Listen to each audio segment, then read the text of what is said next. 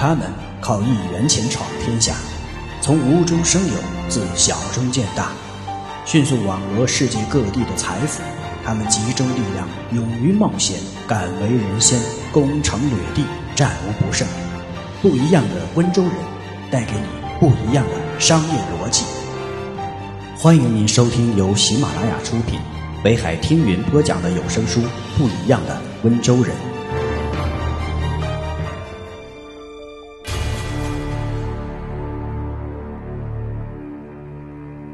穷人爱跟着别人走。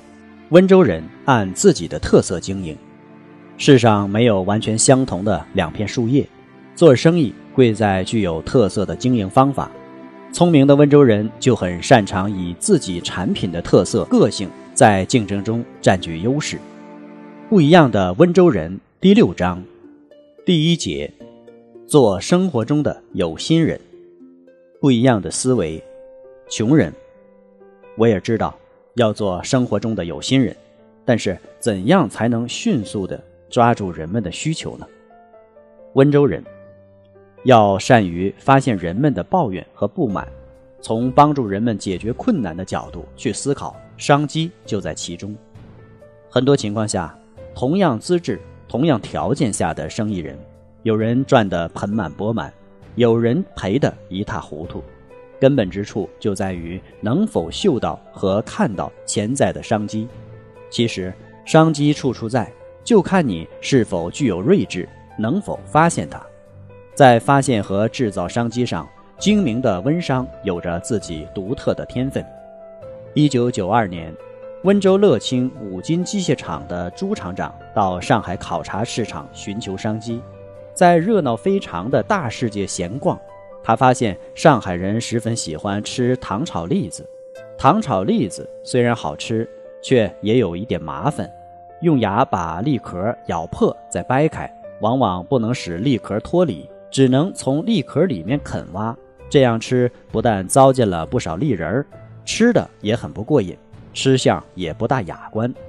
朱厂长不自觉地替上海人动开了脑筋：糖炒栗子怎么吃才好呢？正所谓旁观者清，凭着商人特有的敏锐，朱厂长找到了潜在的商机。如果制造一种专用的栗子剥壳器，随炒栗一起卖，岂不是解了上海人的烦恼了吗？返回温州后，朱厂长很快便设计出了一种简单轻便的栗壳剥离器。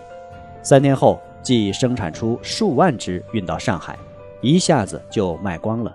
事后。朱厂长核算了一下，这么个小玩意，至少为他赢得了四万元利润。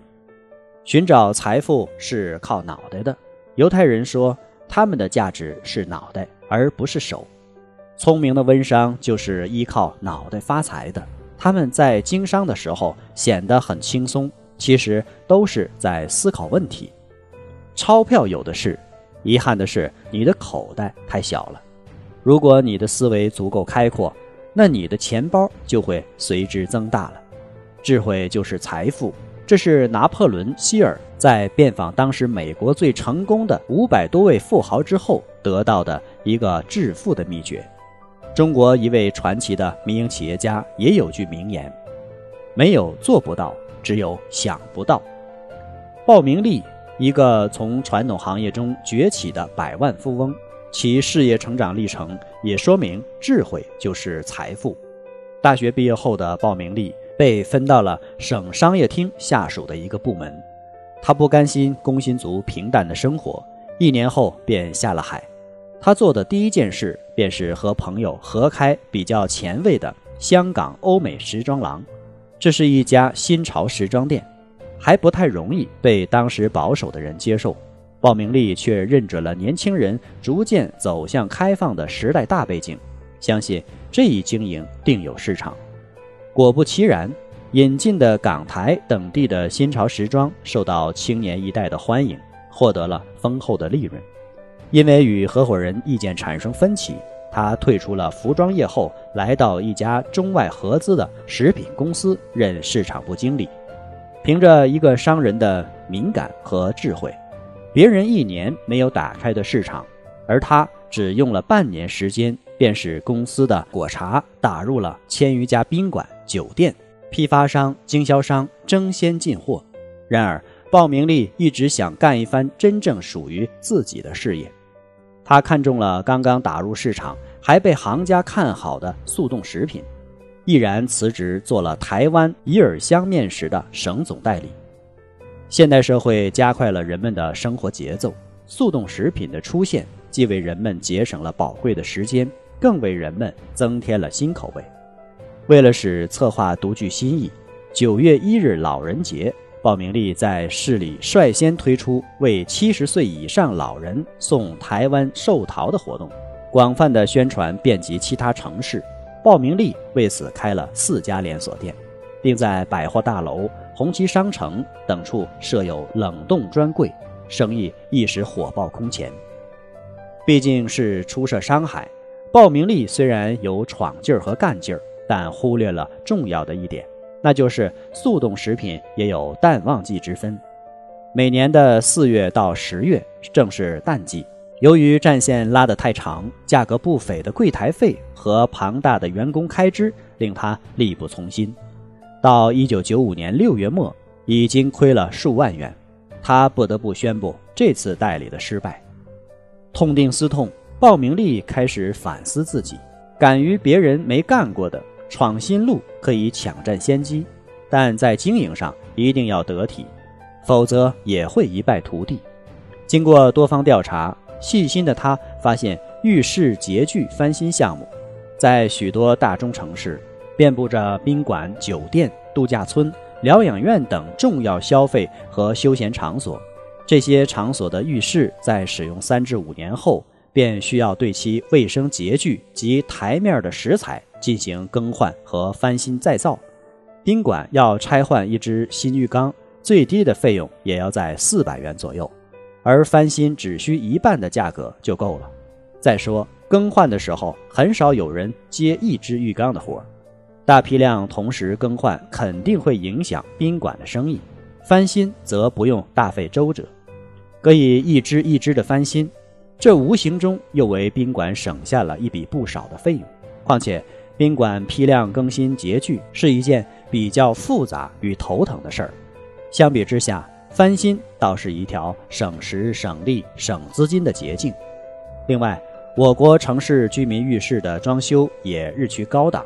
这更为浴室的翻新提供了更大的空间，但是这是一项极具风险的项目，光一项德国进口工艺设备就需两万多元，技术费、资料费还需更多。然而，鲍明利认准了这个项目的市场，不惜花费几万元买到了这项翻新工艺技术，将技术学深改进后，鲍明利开始全力以赴投入到这项新的事业中。从此，他踏上了通向百万富豪的路。鲍明利是一位靠头脑致富的百万富翁，正是凭着敏锐的致富头脑，使他从传统产业中崛起。像这样的例子，在温州还有很多。总结其中的规律，就是头脑是创富之源。对于温州人的赚钱，世人有着各种夸张的说法。有人说，温州人往大街上一站。用鼻子闻一闻，就能嗅出哪儿有钱赚的机会。也有人说，他们的眼里有针，无论盯着什么，温州人都能从中找到商机，赚到白花花的银子。很少有人知道，现在名震昆明服装业的丁振兴，曾经只是一个来自温州滨海的穷汉子。人们很难想象。一个从温州滨海走出的穷汉子，会借助羊毛衫引爆昆明这个春城的流行风，更无法想象一个只带着自己车票钱的温州人，一到上海的街头就发现机会，一下子净赚六万元。这些真实的故事，都活生生地表明了温州人的确是练就了一双双识别商机的火眼金睛。丁振兴来到昆明时。只是一个穷小商贩，虽然没有什么钱，却有着一颗上进的心。他知道，要想创造出过人的财富，必须从眼前做起，一块钱一块钱的去挣，有了一定的积累，才能去干一番大事业。在昆明青年路服装市场租到一个十五平方米的小店后，他兢兢业业、辛勤经营，一面从温州服装厂的亲戚处赊货买，一面寻找着商机。功夫不负有心人，一九八九年正是全国大兴农贸市场的时期，昆明也一样有了大动作。当地的螺丝湾农贸市场要被改造成为具有强大辐射力的综合批发市场，逢此良机，温州同乡决定进驻其中。此举刺激了丁振兴，他也加入到了这个市场。